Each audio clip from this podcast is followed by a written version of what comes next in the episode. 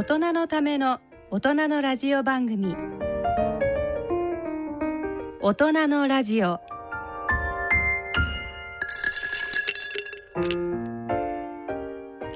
ご機嫌いかがですか？坪田和夫です。こんにちは。西澤邦弘です。こんにちは久保田恵里です。この時間はご機嫌をテーマにお送りしています。ねということでゴールデンウィークの本当に唯一の唯一のっていうか最後の平日？最後の平日で変な言い方ですけど、いかがお過ごしでしょうか？いやまあゴールデンウィークはあの例年ぼーっとしてるんですけど なぜならあの我が家はですねゴールデンウィークにあの掃除をするお家の掃除をするってことになっておりまして。私はあの外回りの窓は全部やるんです。ですから窓、とあの網戸、うん、あの全部外してですねうんピッカピカにするんですけどもうすごい筋トレになりますよね。そうです確かにね運動ですよね。運動ですお本当に掃除って。ということでうんもうあのまあヘトヘトな感じっていうんでしょうか。いやでもなんかまあ年の半分ではないですけど、うんね年末大掃除してこれぐらいにねいろいろ変えてまた衣替えもあいやるしだっていいですね。年末の寒い中にね あの網戸洗いとは嫌ですよ。確かに。確 かだからあの自分でねあの志願したんです。にうん。お願いだからあのうん。暖かい時にやらせてくれとなるほど。一番あの暑い夏は嫌だ。なるほど。ちょうどいいですね。そうちょうどいい。あじゃあもう習慣になって長の。そうないんですええ長いです。だからどうせゴールデンウィークほらあのまあ今年はちょっと僕どうなったかよく知らないんですけど、うん。まあどこも混むじゃないですか、うん。で疲れるしまあねあの都心がすくのもいいかなとうん。いう感じで、はないる確かに。ほど確かお二人はどうどうどんな感じですか、ね坪田先生はなんか久々に。そうあのアルボっていう学会があってですね。ああはい。で2年間ずっと行ってなかったんですが、え今度行ってきまして。うん。え非常にえあの場所はどちら場所はどちらだったんですか？場所はデンバいいなあ。コロラド州ですね。もうねカントリーの。う そう。ーん。そうなんだ。そう。今年はねそうだから、えそっかあのー、3回海外出張をええ。企画してまして、ええ。あと7月にシアトルと9月にオランダ。うん。でへやっと戻ってきたっていうかえねいいなあ行きたいなだから好きだったんだなと思って俺学会が。先生だってで先生そうだよ。ね。絶対好きですよだって。そうそうそうそう、ねいやいや思った。いや前から好きだなと思ったけど本当に好きなんだな飛行機早く乗りたくてしょうがない。あとやっぱねあの新しい人にああの会われてこう先生に会われてあのうん。お話しされるのがねそうですね。何よりもお好きですもんね。そうですね。うん。あとやっぱりねみんな仲間とシャンパンしばらく飲んでないからね。ですね。まあでも本当にリアルに人に会ってや、うんあの、うんうんお酒飲んでね美味しいもの食べてて大切な時間ですよね。そうですねズームでも会えるけれども。そうそう今日朝ねボストンのあの仲間とちょっとズームミーティングしてたんだけど、えもうほとんど正常化しましたっってたうね。ねでもアメリカまた増えてちょっとねるところもある。？あ本当、うんボストン全然平気出せた。あ本当ですか？まあでも本当みんなそろそろねそうですね行く時期ですね。ええ、うんという感じで。久保田さんは？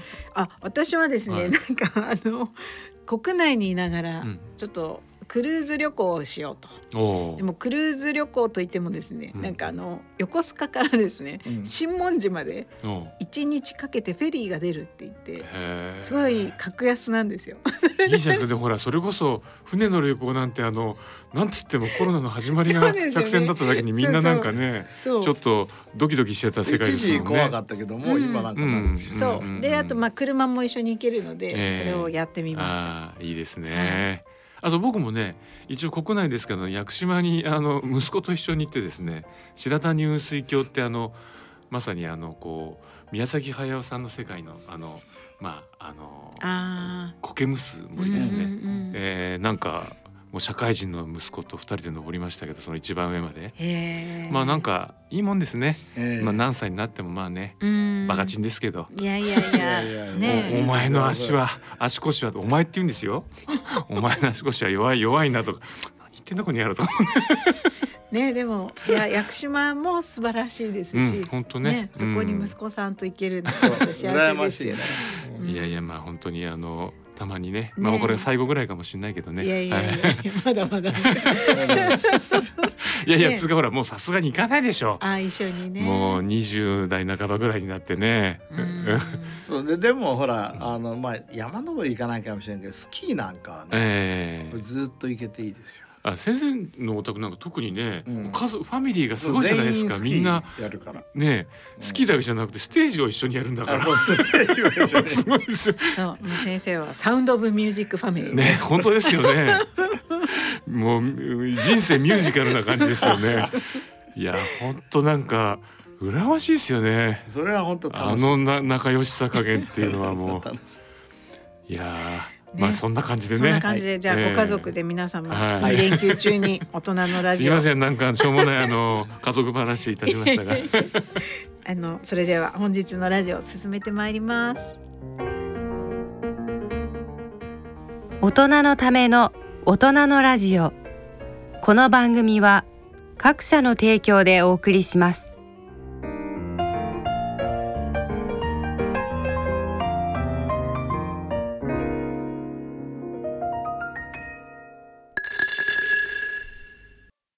大人のラジオ。健康医学のコーナーです。このコーナーではユニークな論文医学会の発表などお伝えしてきます、今日も石ざ西澤さんが面白い論文持ってきてくださって。あのまあ僕はよくあのはい。食の話が多いんですけど、うん。あのすごくこう巨大なあのデータを解析した研究が出たんですね。うん。どういう研究かっていうと、まあそのどうしても西洋の方々が分析してるんで、いわゆる典型的な西洋食をいつの時点から健康的な食事に変えていったら、あー余命ですね。余命がどのくらい伸びるんだっていうような、うん。面白い発想だよねええ。でそのベースになってんのがうん。あの WHO が公開しているグローバルバーデンオブディジーズっていうですね、まさにその全世界のあの健康とその生活の相関を見たようなビッグデータ。これにそのいろんなところで行われている食事のコホート試験。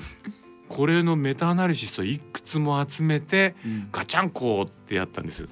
そしたらまあ二十歳からですねそのいい食事に変えると、女性で10.7年うん。男性で13年その余命がまあ寿命が伸びるとうん。いう結果が出たんですけどでねそれぞれの食事因子ごとにも出てるんですよ。あで一番寿命が伸びるのは豆類の摂取量を増やす。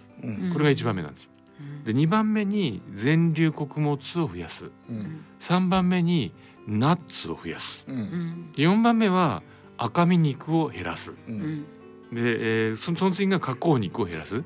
この後ろのあのやつはまあ減らす話なんですけど、うん。で僕があのーうんって思ったのはこのまあ豆類にはちょっと触れてるんですけど全粒穀物にもナッツにも日本の国民に政府がこうガイドラインを示しているのがその食事ガイドラインってありますけれども全く触れてないんです。ううんんでもこの全粒穀物もナッツも例えば地中海フードのガイドガイドラインでもいろいろな国のあのガイドラインでも結構頻繁に出てくるものなんですよ。うんなぜ日本食ってなんかみんなこう日本食って健康だよねって言ってるのに、そういうこうこれだけデータがある食品をねなんかなんで誰もみんな重視しないんだろうっていう。ん。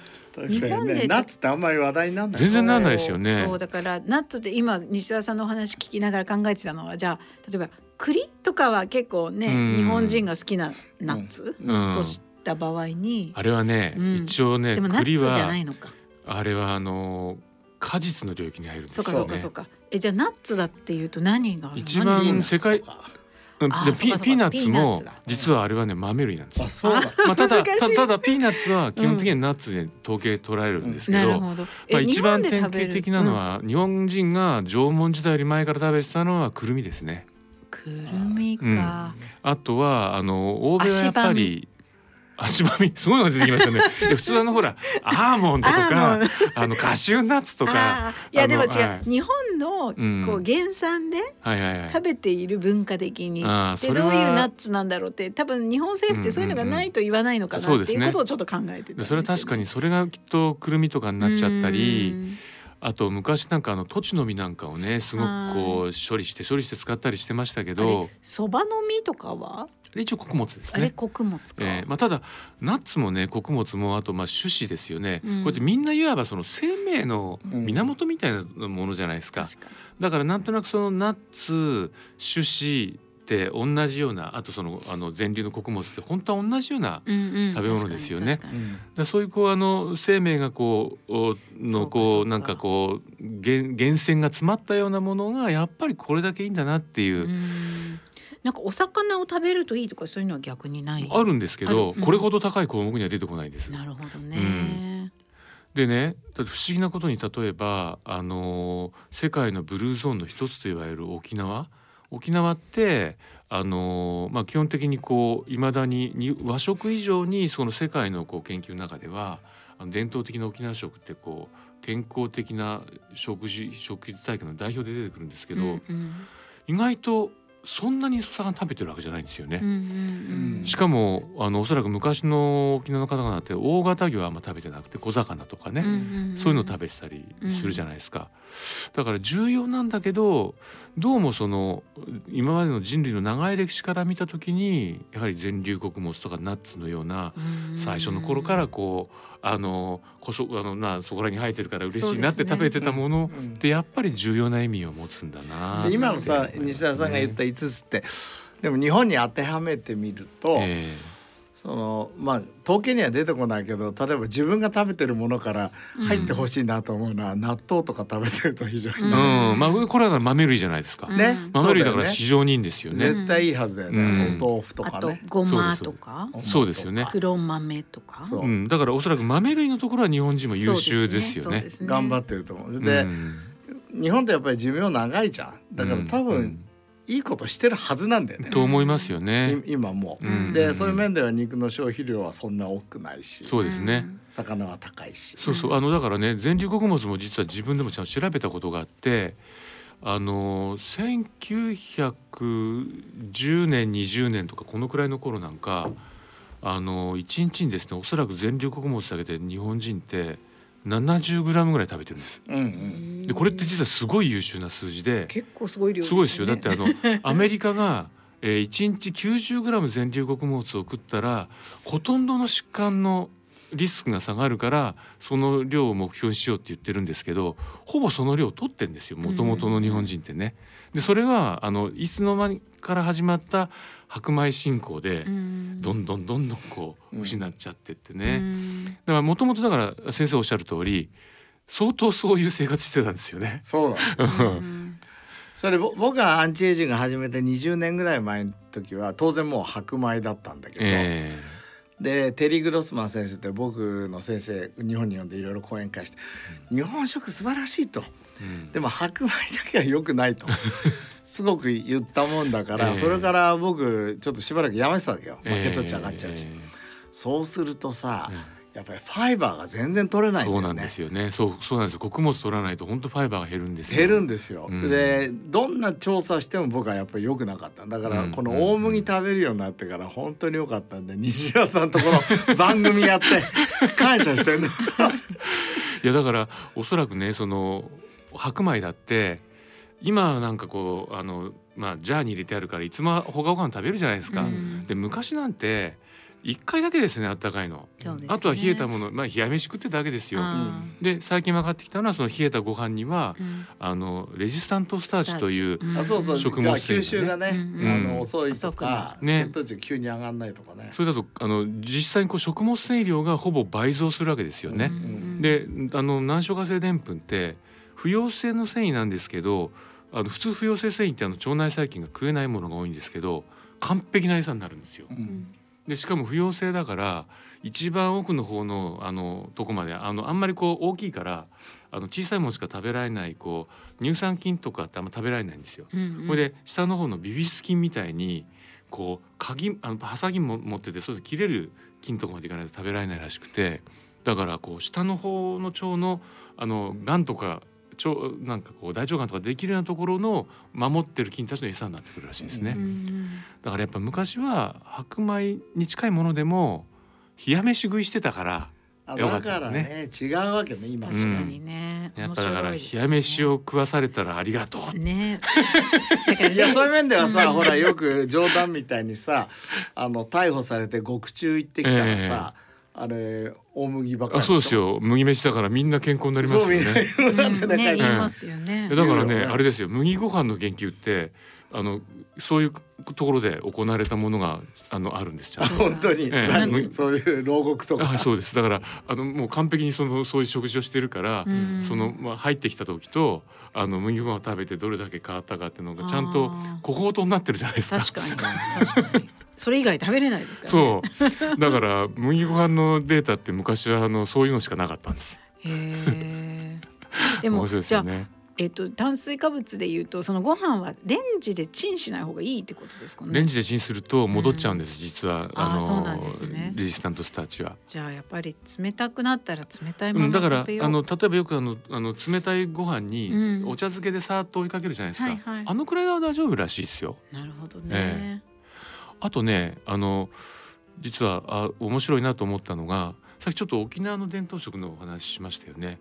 でその沖縄の伝統食にちょっと調べてみようと思った理由があってあの少し前なんですけども60うん？待ちますねそうあの60万人ぐらいん万人ぐらいの COVID-19 にかかった人たちのデータをこう分析した研究が出たんです。うんそしたら植物性のベースの食事をしてる人ってのはやはり鍋て感染リスクが低くなってたんですよ。うんでこの他の研究も含めてアメリカのお医者さんの団体があこの時期あのまあ健康に少しでも乗り切るためにはこの時期だけでも植物性の食事にした方がいいですよってうん。出してで例えばって言って一番真っ先に挙げてたのが伝統的な沖縄食ですって。で伝統的な沖縄食は植物性の食品がほぼ8割ですと。うん。あとはもう2割弱ぐらいしかないと。うん。でもちゃんとみんな健康だし、えーだったと。で主食もですねそそそこから先が面白かったんですけど主食はほとんど芋類だった、うん。でさつまいもだとタイモとかってあるんですけどね、うんうんそれで芋かと思ってちょっと調べたんですよ。そしたらさつまいもでだいたい 100g にですね 3.5g ぐらいかな、うん。食物繊維入ってるんです。うん。でこれが一度あの温めた後でこうあの冷えますよね。うん。あのそうすると4グラムぐらい難消化性でんぷんができるんですよ。でこう合わせたら78グラムでしょ、うんこれだけ食物繊維含む食材ってね相当スーパーなんですよ。うんうんなるほど。そういうものえ食べちなみにあの、ええ。大麦だと 100g 中どのぐらいなの？大麦は結構多いんです。20近いです。やっぱり多多いんです。大麦大麦は多いんですよ。大麦はすごく多いんですよ。うん。まああのただもちろんそのあの乾燥したやつなんでね、うん。こう炊くともちろん膨らみますけど。そうか。じゃあわざと乾燥させたりとか冷やした食べた方がいいの？なんでもお芋とか。あのまあそのうんちょっとどうしてもロあのレジスタントスターチって老化でんぷんって言ってあんま美味しくなくなるから、あの実は嫌がられてたわけですよ。うん。でもまあもともとがベースが美味しいものだと少しぐらいその入ってたってねね。美味しいから、まあ、あとはそれをどう食べるかっていう知恵をもうちょっとね、そうそう。だからうん。私たまにやるのはサラダにご飯あのうん大麦ご飯をええ。もう入れちゃってええ。ドレッシングかけてそのなんて言うんでしょうなんかもうご飯とは白米だっていう概念とは別にして食べる、とかはよくします。うんそうですうね。ん。あサラダみたいに大麦を食べる。そうそう。サラダにたまにあの海外行くとうん。少しナッツかかってたりとかあるじゃないですか、少しそういう穀物うん。ああいう感じ。うん。みたいにしてご飯混ぜちゃって。でそれにその時はね柔らかいまま柔らかいっていうかなんかさお腹空いてるでしょいやいやピピラフみたいなイメージだったらわかるけど。いやいやそうじゃん。全然全然。もうそこになんかごま油とお醤油ぐらい入れて、うん。もうミックスしちゃうんですよ、そうするとただのサラダみたいになります、うん。いいかもね。美味しいですよね。うん、冷たくていける。うん。あとねおそらく沖縄の方々なんかはあのー前もこの番組でお話ししたかもしれないんですけどいまだに一番全国の中で鰹節を使うんです。うんで1980年代までは昆布の使用量も一番日本で多かったんですよ。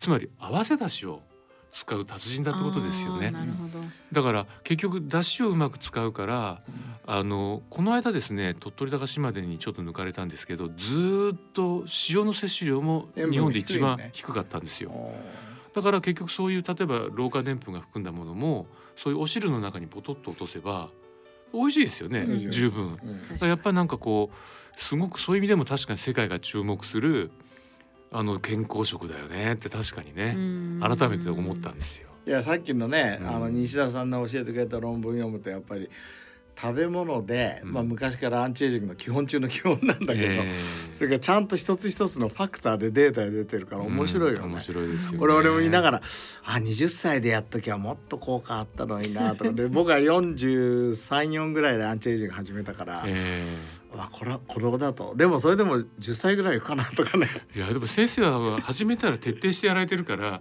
大体みんな途中でね離脱したりするじゃないですか。先生はすごいですよ。いや工夫してあの、ゲームとしてやってるから、うん。だってさ、ね。ご機嫌至上主義だから、えさっきのさじゃあさつまいも？えうんうんうん。冷えたものとあのほかほかの石焼き芋 どっち食べるかってやっぱご機嫌だからそっちを食べちゃうと思う。でもそういうルールの中でもやれることはちゃんとやろうと、うんうんそうですね、うん。でもやっぱり若くして始めた方がいいってなんか貯金とか投資みたいですね。そうそうそう。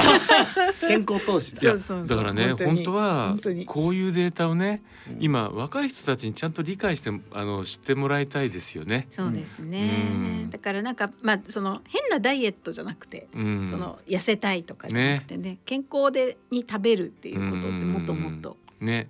伝えないといけないですよね。でまあ食育って結構始まったけど、うん今みたいなうんね、もうちょっとエビデンスに基づいたええ科学的な食育はどんどんやっていったらいいですよね。んであとねそういうのがもし普通に食べたらあんまり美味しくないとすればそれどう美味しくするかっていうのをこう調理の科学としても進んでほしいですよね。うん確かに。先生のでもさつまいもも冷えててもサラダに入れる何 でもサラダに入れちゃう。大大学芋とかみたいにすると美味しいじゃないですか。大学はいね芋も美味しいですうね。ん、だからいろんな方法はあると思いますしね。うん。そうあとであのなんかちょっと話がだからその若い人の話なんですけど、最近面白いなと思ったことがあってうー2つぐらい大きなその健康意識調査を見たんですよ。そしたらね5年ぐらい前まではあの大体まあ50代以上の女性がとにかくこう関心も高いしいろいろなものをこう買ってるしってそうだったんですけどちょっとね全然違う層が出てきたんです。20代。でなんかね本当にそのそれ女性も男性も？いそれがですね結構男性がうん。あのどっちの調査でも活発になってるんです。でそれが例えばあの非常にとんがった、まあ、例えばさっき NMN とか変わった成成分っていうかまあ最新成分あるじゃないですか、ねうんそういうものに対する反応もこの人たちが一番高かったり、うん。であるあの調査なんかだと特定保険用食品ってあれ普通大体まあ生活習慣病の年齢の方々向けじゃないですか。20代の男性が一番よく取ってるとかね。え。だからもしかしたらこの層の中に新しいこう健康意識持った人たちが出てきてるかもしれないなとなるとこういう今日お話ししてるような話をねそういう人たちと話して君たちだったらどう食べたらいいと思うっていう。でその中にこうかっこいい男の子出てきたらやっぱり私もなりたいわって若い女の子だって。でそのそういうこう男の子素敵ねと思うこう 妙齢のお嬢さんだって私たちもそういうの食べるわよってなるかもしれないじゃないいですか。や確かに男性若い男性の意識調査僕も見たことあるんだけど、ええ。最近あのエステもさ、ええ。すごく増えてきてる。まあねまあねあと化粧品とかね。化粧品ね。うんだから、うん。そういう層がやっぱり出てきて出てきるでしょうね。てるんだと思いますよね。韓国ってから少し早くそういう男の子たち出てきたじゃないですか。うん。やっぱりあのちゃんとそういう男の子があの商売ができる世界で商売をするようにもなってるわけだしう、ん日本もねそういう子たちが出てくればやっぱ結構構造変わりがするし、うん。全く新しいこうあのいやこういう健康的な食事を美味しく食べるのは僕たちだったらこうするよ電子レンジでこんなだぞとか、うん。やってくれたりすればね。キャー私もやっちゃおうかなって。うん じゃあ次の西澤さん初マーケティング。ちょっとビジネスやっちゃおう。あの新しいこうあのちょっとでも息子さんの代ぐらいじゃないですかそうでも確かにねね息子たちもそうなんですよ。だから筋トレをちゃんとしてるし、うん。食べ物もあの確かに、うん。あの僕たちの食べてるものとか僕がバカ飲みしてるの見て「ふん」とか言ってあー。ますからね。確かにね確かに。そのお酒に関しては結構クールな人多いですよね,、うんねうんそうそう。おそらくねちょっと考えたんですけどあの今ネットでみんなこうつながってるじゃないですか。うんでその中にはこう女性も男性もみんなこうあのなんとなくこう同質な集団に入ってきますよね。うん。そこで昔みたいに「俺らよ」とか言ってたら「ばっかじゃね」とか言ってすぐこうあのアウトさせられちゃうじゃないですか。でなんとなくそういう意味でのそのリテラシーも高くなってるし、うん。でこれは僕のそれは面白い仮説だね。じゃあネット上では男女のええ。その性差のええ。協調性が減るってこと、うん、だからそこで変なこと言ったらおそらく除外されちゃうと思うんですよ。うん。でそういう中で生き残ってあの彼いいいいわねって思われるやつらはそういうリテラシーを持ってるしでおそらくあのなんとなく今ちょっとこう自分を盛れるじゃないですか。うん。で一度盛っちゃったらリアルに会った時にきちんとしてないと「お前嘘つきだな」って話になるじゃないですか。うんできっとこっそりだんだんね本当にこう自分で持ってみた自分に近づいていくんですよ。それいいことだねいいことでしょ、うんこれ俺の完全なあの妄想仮説なんですけどじゃああのでもそうあってほしいなと。ね。私結構今 VR の会議開発をやっていて、え結構いろいろやってるんですけど、えええじゃあその VR は今うん自分の顔とかうん動画を撮ってそのままできるっていうのあるんですけど、うん。じゃなくて若い顔で作ってうん、もしかしたらなりたい自分にちょっと 持ってみてでそれでみんなとやり取りしながらら、うん。こっそりそれに近づいていこうなるほど。ちょっと新しい 新しいあのアイディアを得てね。そうですね。なんかこんなもんだ VR でも私はと思ってるんですけそどうか、うん。じゃあ他人からさ「君はすごい」って言われなくても、ん。自分でそこで持って自分はすごいって言ってれば、うん。すごくなれる。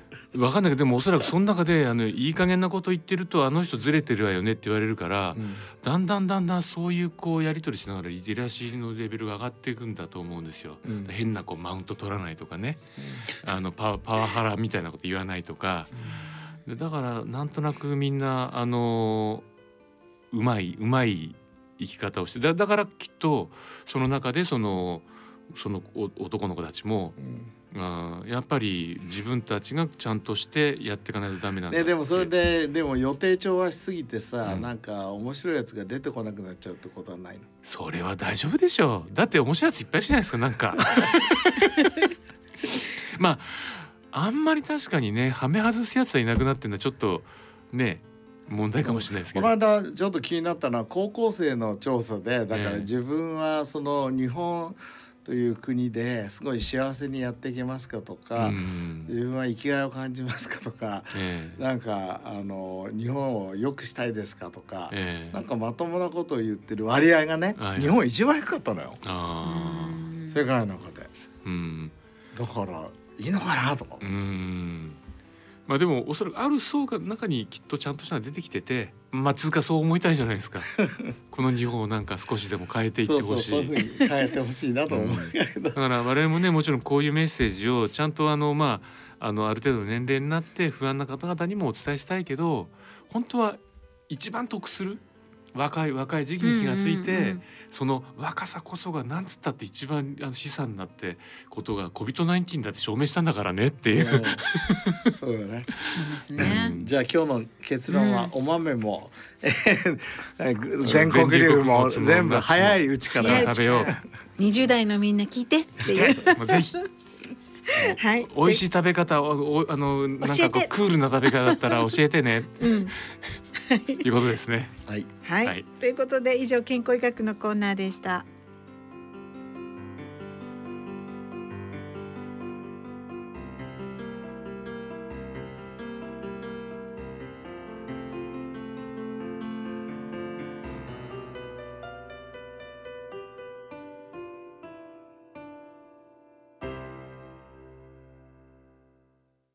大人のラジオ大人の科学のコーナーです。解説は日経サイエンス副編集長の出村正明さんです。大人の科学のコーナーですこのコーナーでは日経サイエンス副編集長の出村正明さんにご解説いただきます出村さんよろしくお願いいたします出村です。よろしくお願いします。えーさて4月25日発売の日経サイエンス6月号なんですがこちら表紙がこれ砂時計ですね、はい。で砂時計がこう宇宙に広がっていって時空をイメージしているような印象的な表紙です。で今回これはどういった特集があるんでしょうか？これはですね、はい。あの今もおっしゃっていただいた通り、はい。あの今回の一番のこう特集記事であるですね、はい。時空の起源の内容に合わせたイラストでして、はい。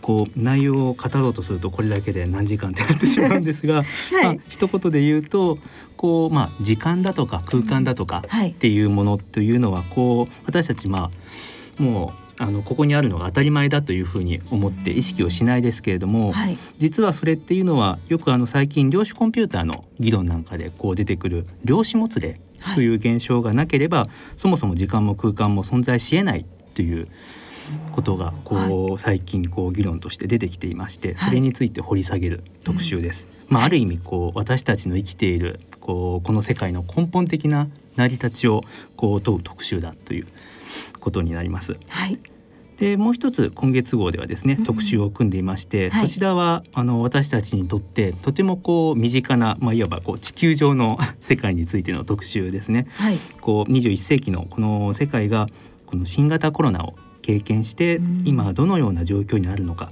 ということを問う特集を組んでいます。はい。で今回は特にこの特集のコロナで世界はどう変わったかを掘り下げていきたいと思うんですが、はいこれはどういった内容が具体的に書かれているんでしょうか？とですね、こうんう新型コロナの流行が始まってですね、こうまあ2019年の年末から2年余りが経過しました。でこの2年余りの間にはい感染症の流行で私たちの社会がどのように変わったかうんということを掘り下げていく特集です。はいこう例えばまあ一つ例を挙げるとですねこうパンデミックが世界に与えた影響の大きさっていうのは、うん各国の平均寿命の変化というのに現れてきます。こう平均寿命ってこれまで基本的に多くの国で100年近くですね、はい上がってきてたんですね。なんですけどもあの例えばアメリカの例で言うと、はい2019年から2020年の間に下がったんですね。で男性だと平均寿命2.2歳下がって、はい女性だと、えー、1.7歳低下しました。はいでこれっていうのは過去の20年の上昇分に相当してるんですね。20年分が1年で下がってそうなんです。だから20年分時計の針が巻き戻ってしまったっていうそういう計算になります。はい他にもですね、こう食料不足で栄養不良になった人が増えてうん、その人数っていうのもやはりそのコロナが流行しなかった場合と比べると、はい。世界全体で1.4億人も増えていると。はい。そういうふうなデータが出てきています。う。んこういったですね、はい。あのデータをもとにこう社会がどのように変化してきたのかということをこう特にグラフで可視化しながらですね今回の特集では解説をしています。はい。と特集ではですねノーベル経済学賞を受賞したコロンビア大学教授のジョセフ・ステグリッツの「遠のく脱格差社会」という記事も、えー掲載しています。はい。あと新型コロナの流行を通じて起こった、まあ、混乱の例としてでですね、うん。あのこのウイルスが人工的に作られたっていうようなこう説があったりするわけですけどもそうね。いった説が、まあ、そもそもなんで生まれてきたんだろうということ。でそうした人工的に作られたっていう説は間違いだよというふうに今なってきてるんですけれども、はい。それが間違いだって言えるのはどうしてなのっていうことについてもあの解説をしています。はい。で今回の特集で一番やっぱりページを割いているのはこの感染症の流行で科学にどのような変化が起きているのかという点です。はい。例えば新型コロナで一躍有名になったメッセンジャー RNA ワクチン、はい。これが医薬品をどのように変えていくのか。うん。あと変異株を追跡する技術、はい。これがですね感染症対策をどのように変えていくのか。そしてコロナに感染した後の後遺症に関する研究、はいこれが医療をどのようにこう変えていくのかとうんこうした観点についてですねこうそれぞれアメリカですとかあとまあカナダですとかこう各国の専門家やジャーナリストの記事を紹介しています。はい。でもコロナで世界がどう変わったのかということをさまざまな視点から分析しているわけですね。はい。では、まあ、一つずつ詳しくご解説いただきたいんですが、まず先ほどお話にもありましたついに始まったメッセンジャー RNA 医薬の時代こちらの記事について詳しくご解説いただけますか？はい。この記事はですね、はいまずあの特筆したいのはこう筆者がですね、はいペンシルベニア大学のドリュー・ワイスマン教授という方なんですけれども、はい。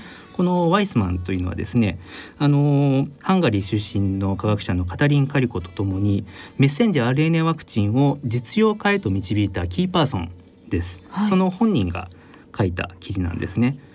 そのワイスマンのあの、まあ、目から見た今後のメッセンジャー RNA ワクチン技術の展望というのを記事で紹介しています。はいそして記事中ではですね、はい、ワイスマンはメッセンジャー RNA 医薬の開発って17年間かかったよっていうことを書かれてるんですけれどもまあそのワイスマンの研究以前のもっとその基礎研究から含めると実はメッセンジャー RNA のあのワクチンの技術っていうのは30年ぐらいあの期間をかけてですね、はい、開発されてきた技術なんですね。なんかこう最近出てきた技術なのかなっていう印象を受けますけど、30年前からあったわけですね、えー、研究は。そうなんです。でもなかなかこう実用化には至らなかったやっぱりなかなか難しかったんですね。こう一番当初はこうメッセンジャー RNA というのをこう使ってですね、はい、こういろんな病気を治療しようとか予防しようっていうことをこうできるんじゃないかなっていうことをそういう発想が生まれたのがそうちょうど1990年です。はい、でそこからいろいろ試行錯誤があったんですけれどもこうメッセンジャー RNA ってすごく壊れやすい物質なんですね。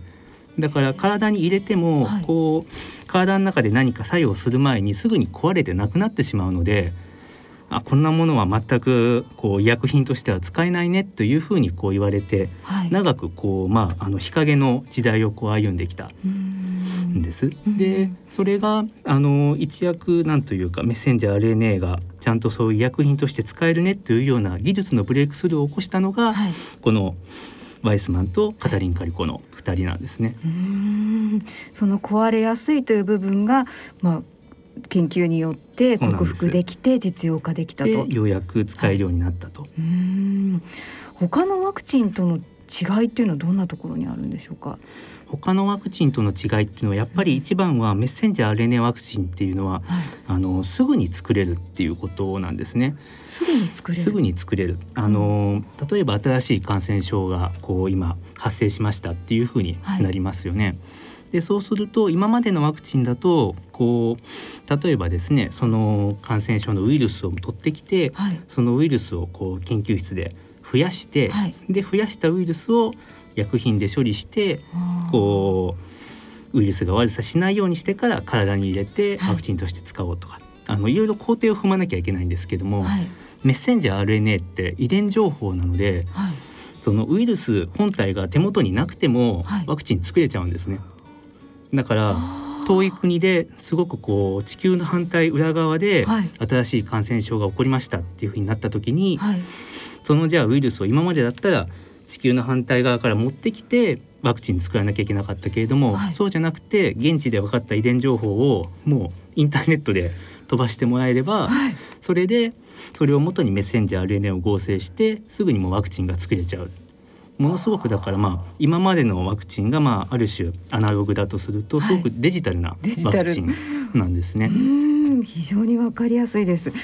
そしてよくまあこう副反応が起きると言われていますけれども、えー、これも個人差があったりしますがこれはどうして起きるんでしょうか、うんこれそのワクチンのそのまあ副反応というのはですね、はい、これはまああのメッセンジャー RNA ワクチンだけによらないんですけれども、はい、これってそのワクチン自体が何か直接そう例えば副反応ってこう想像というか経験私たちもこうワクチン打ちましたけども、はい、したのはその熱が出るとか、はい、あとこう、接種したところ打ったところがこう赤くなる、はい、とか痛かったです。痛くなるとか、はい、そういうその現象っていうのはやっぱり経験すると思うんですけどこれって別にワクチン自体が何かしでかしてるんじゃなくて、こうワクチンを打った後の免疫系の反応の結果なんですね。うんこうワクチンっていわば訓練なので、はい、こうで私たちの体に備わっている免疫系っていうのは、まあ、あの警備隊みたいなものです。防御システムみたいなもので、はい、でワクチンを打つとこう悪いやつが入ってきたよっていうので、はい、あの訓練が始まるわけですね。でそこでこう変なやつが入ってきたからみんなで叩け叩け叩けって言ってこう、まあ、免疫系がこう活発になって騒ぎ始めると。はいでその時の経験が、あのー、免疫として免疫記憶として残って本当に感染症のウイルスがやってきた時に、ちゃんと戦えるようになるわけなんですけども。当然だから免疫系がまあ騒ぐ活発になるので、はい。その時に熱が出るとかこう赤くなる腫れる痛いとかそういうはい。炎症が起きるっていうことがやっぱり起こると。だからその個々人の免疫の、はい。まあなんというかタイプというかその個々人の体質によってかなりその起きてくる副反応っていうのはやっぱり変わってくるので、んそうするとはいあの人はすごく熱出たっていうけど自分は全く出ないとなか はいそういう人の違いっていうのがすごくこう出てくると。副反応が弱いから免疫力がないっていうわけではないっていうことでいいんですかね。そこは別にあはいの心配はしなくて大丈夫だというふうにはい。言われています。あ、そうなんですね。安心しました。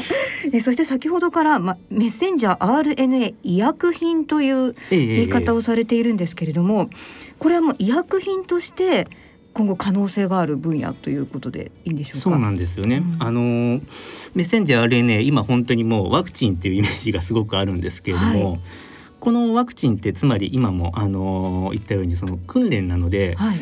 こいつが悪いやつだからこいつをみんなであのー追い出してね攻撃してねっていうことを免疫系に教えるわけです。はい。だから新型コロナワクチンの場合は新型コロナウイルスをの特徴っていうのをこう教えるわけですよね。はい。じゃあその教える特徴っていうのをがん細胞に変えたらどうだろうと。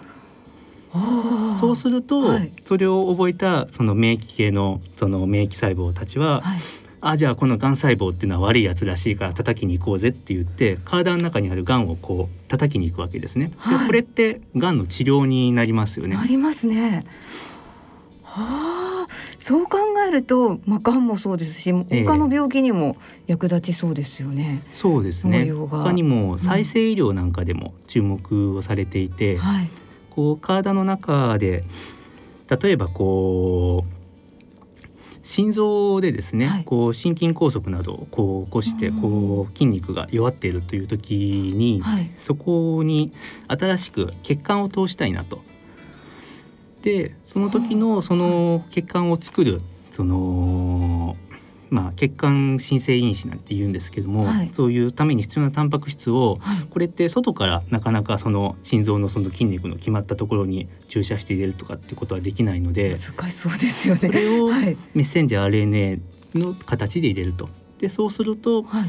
今度はだからそのメッセンジャー RNA から作られはいたそういうタンパク質が体の中で働いてそういう血管を作るとか体にの体の中で足りなくなっているような細胞を作るっていうことにこう働いていってはい。結果的にこう病気を治療すると。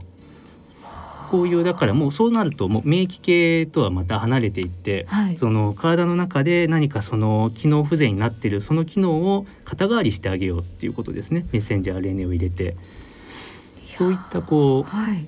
新たな治療法っていうところにもメッセンジャー RNA のこの技術っていうのは使えるだろうというふうに言われています。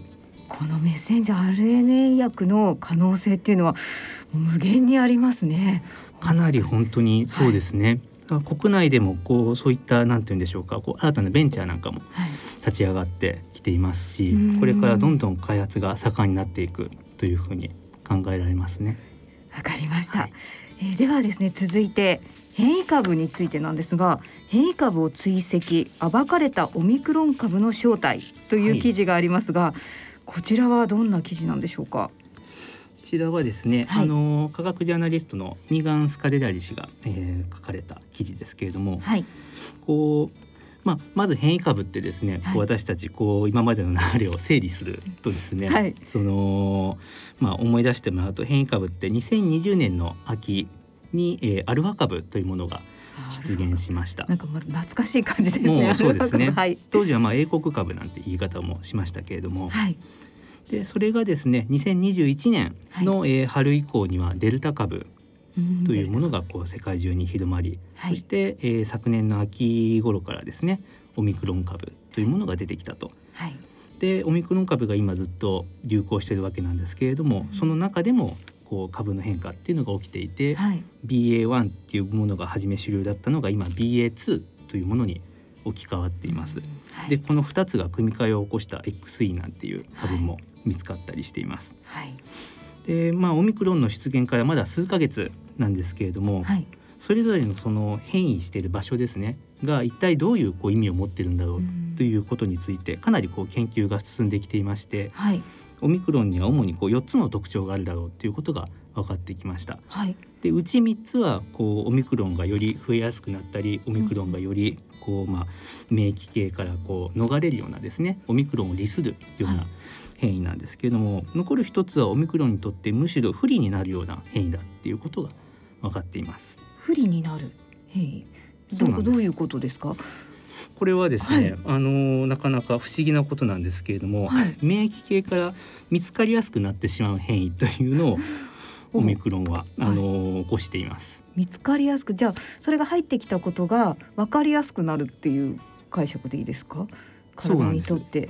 あの、うん。私たちの体の細胞って、はい。こうウイルスがこう感染するとですね、はい。こうそのまま感染して乗っ取られて終わりっていうんじゃなくて、はい。こう乗っ取られたぞっていうことをこう周りの細胞とかあと免疫系に知らせるんですね。はい。こうアラームみたいなものを鳴らすわけです。うんまあ、インターフェロンというあの物質を出すんですけれども、はい。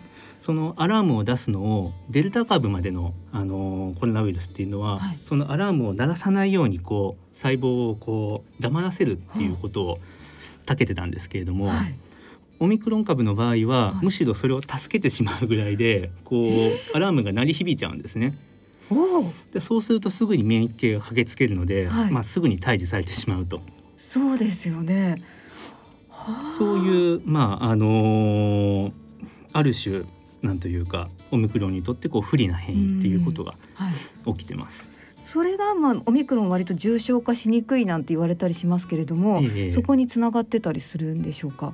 そことやはり関係してるだろうというふうに見られてますね。その特にだから肺の奥の方へ、はい。今までそのデルタ株までのウイルスですと肺の奥の方までウイルスが入っていくんですけれども、はい。肺の奥の方で感染が起きると非常に重症化しやすいわけですね。はいでも肺の奥の細胞ってもともとそのアラームをすごく出しやすい性質を持ってるんですね。だからそこにまでオミクロンのウイルスは行ってしまうと、はいすぐ見つかっちゃうんですよ。はいでそうじゃなくてオミクロンはじゃあどこに感染するのっていうともっと入り口付近の喉のあたりの、えー細胞にまあ感染すると。はいでそうすると症状としてはこの肺の症状っていうよりもそういう喉のあたりのそういう炎症であったりとかはい。の症状っていうのがまあメインになっていくっていうことで、うーんそのオミクロンのその中の変異その不利な変異っていうのがそういうけ結果的には症状の違いにもつながってるんですね。そういったメカニズムがあるわけですね。でまたこれが今はオミクロンですけど今後またこれが変異したウイルスなんかが出てくる可能性っていうのもあるわけですよね。もちろんですね。そのオミクロンは今あの申し上げたのはその不利になる変異ですけども、はい。その喉の近くで増えてるっていうことははい。それだけ増えたウイルスがこうすぐに口から出ていきやすいので、はい。そうすると人に移しやすいっていうそこはオミクロンにとって実はだから最終的にはオミクロンにとって実はあの有利になってるわけですね。増えやすいっていうことで。まあウイルスと人間との戦いといいますか。ええねえこれはもう果てしないなと思いますが。はい、わかりました。まだまだいろいろお話伺いたいんですが、まあ今回お話しいただいた内容の詳細はこの日経サイエンス6月号にはい載ってますので、ぜひね、えーこちらご購入いただいてお読みいただければなと思います。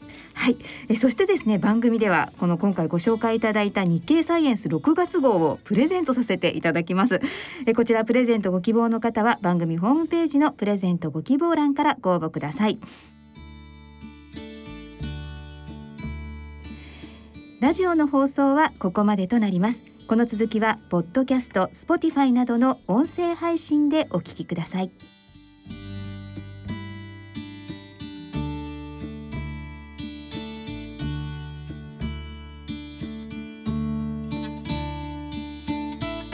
大人のラジオ大人のラジオはい、えー、今日の大人のラジオはいかがでしたでしょうか？ちょっと俺喋りすぎて暴走しました。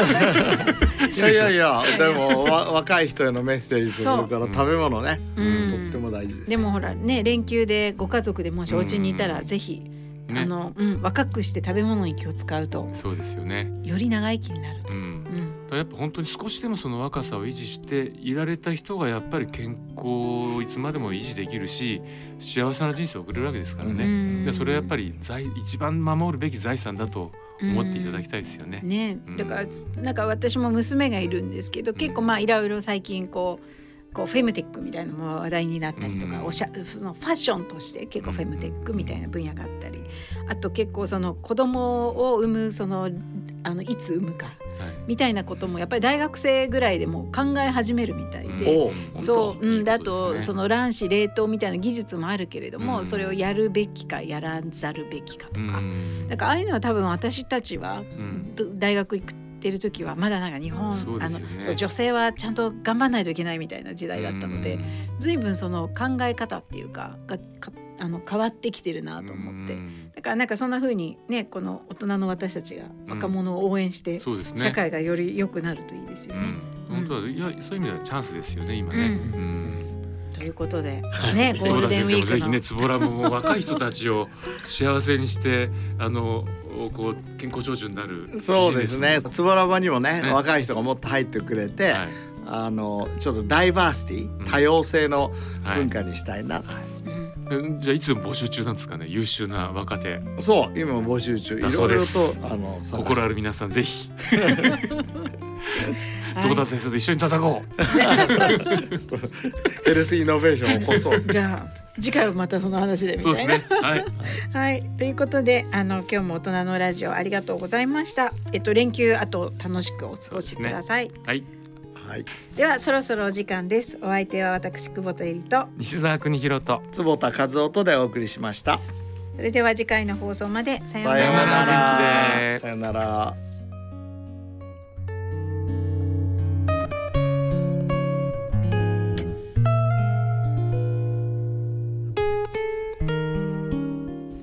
大人のための大人のラジオ。この番組は各社の提供でお送りしました。